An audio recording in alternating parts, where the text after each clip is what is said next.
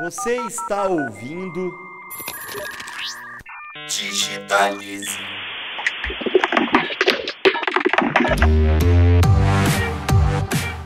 Olá, eu sou a Erika Abi e hoje eu e o Rafael Lisboa estamos juntos mais uma vez ao lado de especialistas no universo digital para apresentar o segundo episódio do Digitalize. Vem com a gente! É isso, Érica. O Digitalize é o podcast da FSB e da Loures Comunicação, que a cada 15 dias promove um bate-papo com experts sobre tendências, ferramentas e outros temas importantes e relevantes do mundo da internet. E além do tema principal do nosso bate-papo, também vamos sempre dividir com vocês algumas das principais tendências do setor. E tem mais uma dica: para ficar por dentro do que está rolando no mundo digital, você pode assinar de graça o Drops, a nossa newsletter, tanto da FSB quanto da Loures, que reúne as principais informações digitais da semana. Ela é enviada toda segunda-feira. É só você se cadastrar no site fsb.com.br ou loures.com.br para receber essa newsletter no seu e-mail. Bem, e entre as novidades do momento, vale lembrar que não dá mais para ignorar o TikTok e o que essa nova rede social representa. Um artigo da colunista do UOL, Bru Fioretti, publicado no dia 28 de janeiro, apresenta dados sobre o novo aplicativo e como o TikTok pode ajudar na carreira. Bacana, Rafa. Outro artigo super interessante, também publicado pelo Think with Google de janeiro, fala sobre três mitos do marketing que devemos abandonar em 2020. O primeiro deles é de que produzir um vídeo é caro e leva muito tempo. O segundo mito é achar que quanto mais dados, melhor ainda que você não saiba o que fazer com eles. E o terceiro é de que as pessoas estão sendo substituídas por máquinas. É isso mesmo, Érica, não tem isso de substituição. Nós e as máquinas estaremos cada vez mais juntos, integrados e misturados, né? E agora chegou o momento de receber aqui as duas especialistas do mundo digital que foram convidadas para conversar sobre uma constatação. Não só fotos, mas também vídeos não são confiáveis no mundo online. Nesse segundo episódio do Digitalize, o tema é deepfake, tecnologia usada para colocar o rosto de uma pessoa no lugar de outra em um vídeo. Vamos abordar as consequências dessa ação e os impactos nas eleições deste ano. As nossas convidadas para essa conversa importante e preocupante, já que qualquer um de nós pode ser vítima de uma deepfake, são Poliana Miranda, diretora de digital da Loures Comunicação, e Riso Miranda, diretora da FSB Digital. Olá, tudo bem? Olá, tudo bem? Legal, vamos falar aqui de coisa bacana digital. Bom, e agora sim, vamos ao nosso bate-papo. Digitalize.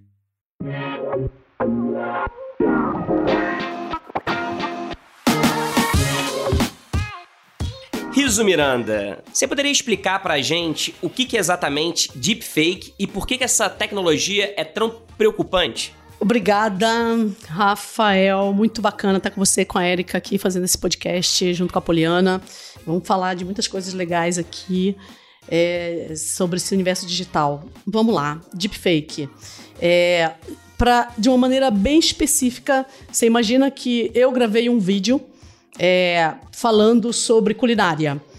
Aí uh, alguém pega esse meu vídeo, edita com programas especiais e coloca é, na minha fala outras falas, ou seja, adultera o que eu falei e ainda por cima é, muda a, a forma com que a minha imagem pronuncia essas palavras, o que faz com que uma outra pessoa que vai ver o, o vídeo já editado dessa maneira né, com inteligência artificial e, e machine learning, imagine que eu realmente falei aquela segunda coisa que não é verdadeira. Então, por exemplo, se você, se você gravou um vídeo sobre culinária, mas aí pegaram é, a, as suas falas e modificaram, você pode falar sobre bicicleta naquele, naquele vídeo, é isso? E ninguém vai perceber a diferença. Exatamente. E isso é feito, era feito de uma maneira complexa, e aí vem a parte da sua pergunta, se você perguntou por que, que é tão preocupante, é porque é, há pouco tempo atrás é, precisava que alguém com muita tecnologia, muito recurso de tecnologia, programas de computadores, muita inteligência, porque envolve inteligência artificial, como eu falei, é, aprendizado de máquina, fizesse isso. E hoje não. Né? Então ficou fácil. E isso é preocupante porque é, pode ser usado de uma maneira não positiva, como a gente viveu uh, o recente fenômeno das fake news na internet. Polly, vamos trazer você aqui para essa conversa também. Me conta uma coisa. É, tem muitas celebridades e muitos políticos que já foram vítimas dessa deepfake. Não só aqui no Brasil, mas a gente também já viu muitos casos no exterior. Você tem alguns exemplos para contar para gente, para ilustrar melhor para as pessoas do que, que é exatamente que a gente está falando? Sim, é, como a Riso falou, acho que a maior, a maior preocupação aí que a gente tem, na verdade, é quando isso começa a sair do âmbito ali é, de brincadeira e começa a aparecer que são fatos reais, né? A gente, esse movimento ele começa muito por conta das celebridades, né? E tem uma questão aí de colocar, aplicar rostos de, famo, de famosos, de, de, de cantoras e tal, em situações constrangedoras, né? Mas aí começa a, a ter os movimentos políticos. Então, é, o, o, Obama tem um caso, né? Tem um vídeo do Obama que tem mais de 3 milhões de, de views no YouTube, é, que aparece é, ele dando declarações que não são, não são verídicas. É, o próprio presidente dos Estados Unidos atual, Donald Trump, também é, é, vítima frequente de vários, de várias, vários deepfakes aí, vários vídeos produzidos a partir de depoimentos que não são reais. É, tem um caso na Malásia é, recentemente, em junho, que também um membro do governo é, foi vazado aí um vídeo que causou uma crise ali no país, é, onde né, esse membro do governo alegou também que foi, que foi uma fraude ali com deepfake. Porém, no nosso ambiente ali também de comunicação, tirando ali o ambiente político, que é o que a gente entende que vai ser o mais afetado aí, principalmente com eleições 2020 e tudo mais, tem uma questão também em relação a empresas, né? Teve um, um caso recente em setembro de uma empresa alemã que também teve um prejuízo milionário porque um criminoso ali usou, né, esse sistema de inteligência artificial para imitar, né, a voz, para colocar a voz do, de um CEO e ordenar ali algumas, algumas estratégias que não eram verdadeiras. Então, assim, essa é a preocupação. Como a Riso falou, é, é, tem casos, enfim, que são muito de cunho ali moral, mas tem casos que de fato é, é, tem um, um, um, respaldo ali de, de questões mais, mais, com, mais complicadas em relação a governo, em relação a, a, a, a empresas e tudo mais. Bom, então aproveitando aqui, pegando o gancho que a Poliana falou sobre a gravidade que esse tipo de, de vídeo pode causar é, na, no ambiente político, no ambiente empresarial, como é que a gente consegue se vacinar e identificar que um vídeo foi alterado? Porque eu acho que essa é a maior dificuldade, né? Sim, super. É, como a Riso falou, é, os vídeos eles são muito, muito bem feitos hoje em dia por conta da, da, da, tecnologia, mas eles não são perfeitos. Então, você pode perceber que um, um, um, vídeo que é um deepfake, ele tem uma questão de alinhamento dos traços do rosto um pouco diferente. É aquela textura um pouco de cera, sabe? Que ela parece... É, é, é ela não convence 100%.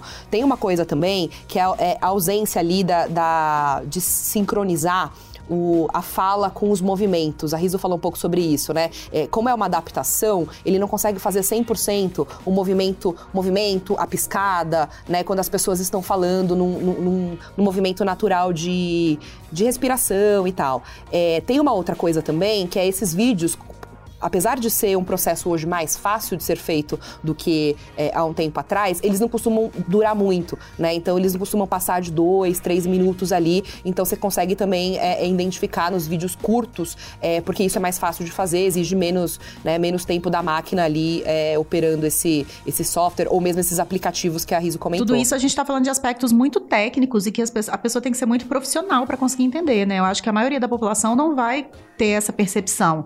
É, essa minha previsão é meio calamitosa mesmo ou, eu tô viajando na história? Não, não, você não está viajando, não, Érica. É, você tem razão. É preciso estar tá atento para essas questões. A sobrancelha desalinha, tem um certo desfoque entre o fundo e a parte da frente da imagem, mas realmente a gente precisa estar atento, mas não é isso que vai fazer diferença. O que vai fazer diferença mesmo é a mesma, é a tecnologia humana. É o mesmo que aconteceu com fake news, que, que quer dizer, começou a acontecer. A gente está há dois anos sob essa sina das, das fake news é, que estão muito em cima de notícia e de fotos. Vem, o que, que você tem que fazer? Você tem que checar a fonte. É, você tem que. É o que eu estou chamando de tecnologia humana. Você tem que não passar para frente sem saber é, se aquela pessoa diria aquilo. É, tem que desconfiar. É, tem que buscar as fontes de credibilidade, usar o Google. Se aquilo aparecer no Google é, em fontes não confiáveis, é, você deve denunciar. As próprias plataformas hoje têm formas de fazer isso.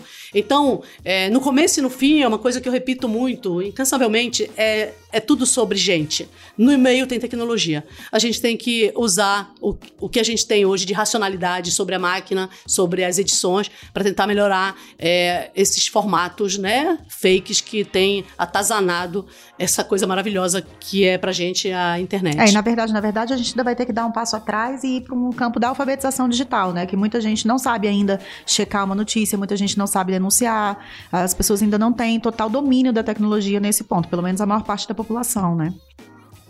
Aí, aí, tem que falar de família, né? A tecnologia humana envolve isso. Hoje, quanto mais dos pais é, informarem seus filhos, ensinarem que eles devem checar informação, que né, fazer uma educação de casa não é, não é algo que vai construir rapidamente essa camada né, de pessoas mais espertas para isso. Mas a gente tem que começar a falar, tem que falar muito, muita gente tem que falar sobre isso, porque todas as pessoas que eu conheço, amigos que eu tenho no Vale do Silício, amigos que eu tenho no Rio, São Paulo, no, sabe, em todos os lugares, programadores de alto nível, donos de empresas que têm é, programas e softwares que usam inteligência artificial, são unânimes. Não existe um formato hoje tecnológico que evite a disseminação disso, porque na base está aquelas pessoas que mandam que enviam. Riso, pelo que você está falando, existe essa dificuldade grande de estancar a, a, propagação da, do deepfake.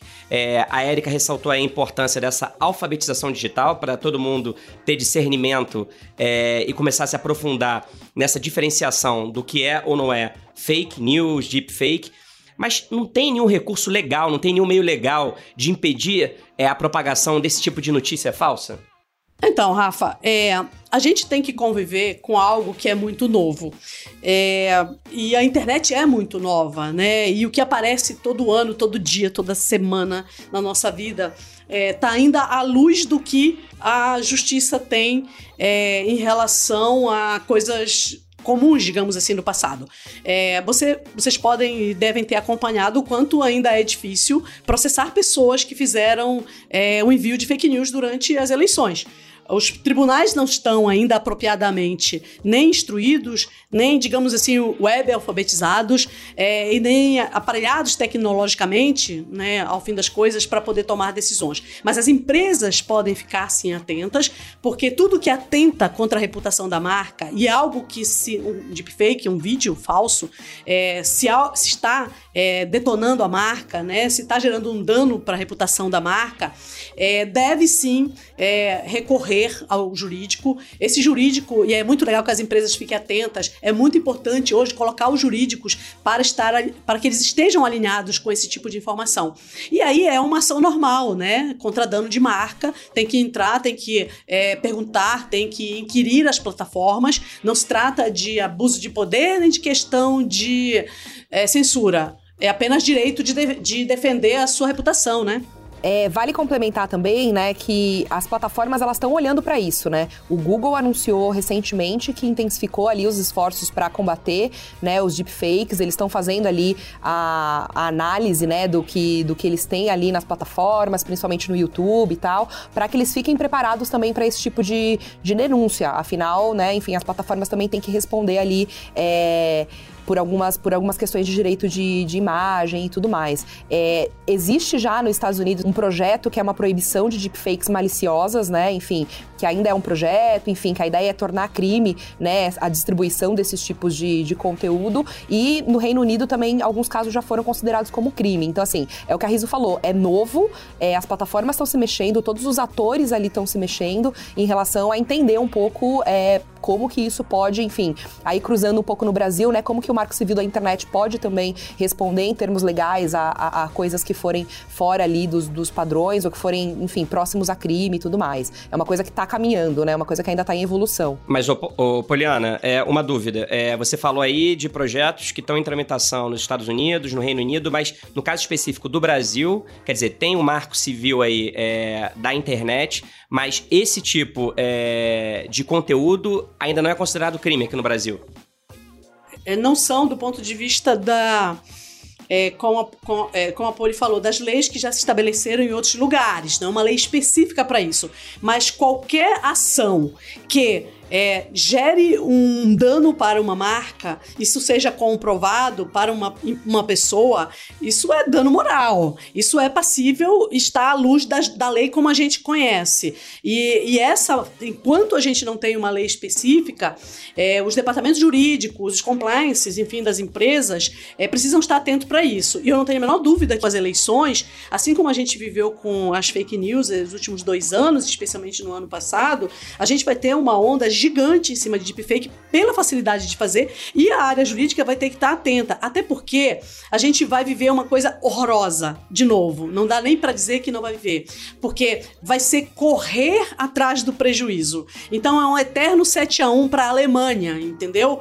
Porque você vai tentar fazer o quê? 7 a 5. Porque quando o deepfake já viralizou, até que o jurídico seja acionado, por mais que ele seja rápido, até que a plataforma responda e elas não são rápidas, até que você publique um reparo, o dano está feito. Então você precisa de uma engenharia de comunicação que é muito mais do que combater o deepfake. É reconhecer o deepfake, é acionar a sua área jurídica, se for o caso, se não for, rapidamente ter nas suas plataformas proprietárias é, formas de comunicar e de informar o que está acontecendo. Ou seja, fazer uma contra-informação é, positiva muito E eu queria acrescentar uma coisa aí nessa, nesse cenário que eu acho que é muito importante a gente pensar que a mídia mais, mais, a mídia mais usada no Brasil é o WhatsApp, que não permite que a gente identifique de onde veio esse vídeo deepfake, por exemplo.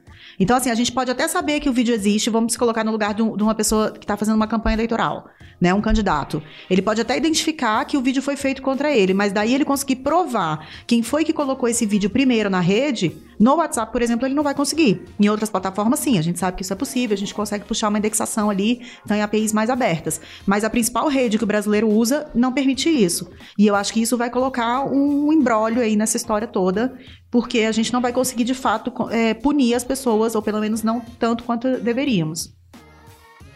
É, é você, tem, você tem razão. Queria também ouvir a Poli sobre isso, mas a minha opinião, e eu volto para o principal ponto dessa nossa conversa, a gente está falando de pessoas. A gente está falando de empresas com gestão de pessoas, com marcas que são geridas por pessoas. E a gente precisa começar, crescer, avançar, ampliar o máximo possível a parte de educação é, uma educação sobre é, o que é deepfake, o que é fake news. No nosso caso, a gente está falando de deepfake, para que oriente o seu, seu grupo de colaboradores, é, oriente o seu corpo de parceiros, agência de publicidade, agência digital, é, agência de PR, os seus próprios funcionários, que são pessoas que precisam atuar rapidamente para poder evitar, como eu falei, que não seja 7 a 1 para o deepfake, mas que seja 7 a 6 né? Que as pessoas rapidamente entendam que aquela empresa está sendo vítima de um ataque é, falso. Acho que tudo parte da, da, da, educação, né? Da educação, na verdade, de informação. A tecnologia ela veio aí só para facilitar, na verdade, o, o, o, acesso a essas, essas informações. É, e o vídeo era, era o que a gente achava, né? Como vocês falaram no começo, que não teria, é, que ele não seria tão facilmente manipulado assim, mas ele é. Ele já pode ser de uma forma rápida. Então, contra isso não, não, há, mais, não há mais briga. A briga é é anterior, né? A, a, a, formação e a informação é o que vem ali para a gente poder é, trabalhar com esses vídeos e sabendo que é, o que é real e o que não é. É só isso que, na verdade, que vai, entre aspas, ali atacar é, deepfake maliciosas. Eu queria é, colocar algo que eu acho que é crucial. A gente pode ouvir, né? Estamos falando aqui sobre deepfake. É um pouco assustador. E é, na verdade, assustador.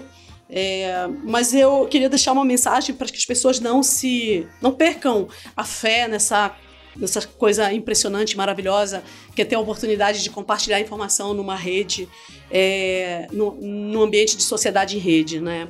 É, não é porque tem gente fazendo deepfake e colocando o rosto da a Gal, é, que é a, a, atriz que faz Mulher Maravilha, é, num filme pornográfico, que ela vai não vai é, conseguir mais fazer os trabalhos dela. Não é porque é, tem deepfake que a gente não vai continuar usando a internet. Não, por favor. A gente tem que exatamente combater do ponto de vista educativo, informacional e continuar usando da melhor maneira possível. Por isso as marcas têm uma responsabilidade gigante. Marcas com credibilidade precisam hoje estar à frente de discursos positivos e verdadeiros, que são eles que combatem. E quando eu falo discursos, é conteúdo na internet, conteúdo de rede. E é isso que combate o conteúdo falso e malicioso. Bom, é, Riso, Poliana, muito obrigado pela participação de vocês. Vocês trouxeram pra gente aí um, um quadro alarmante.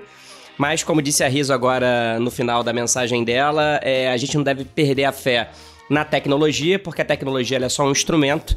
E nós é que temos que nos conscientizar e saber utilizar as novas formas de comunicação da melhor forma possível. E assim a gente encerra o nosso bate-papo do Digitalize de hoje, agradecendo a presença das nossas convidadas. Valeu! Obrigada a vocês. E não se esqueça, assine o nosso canal para ficar por dentro de todas as nossas novidades. Até a próxima! Tchau!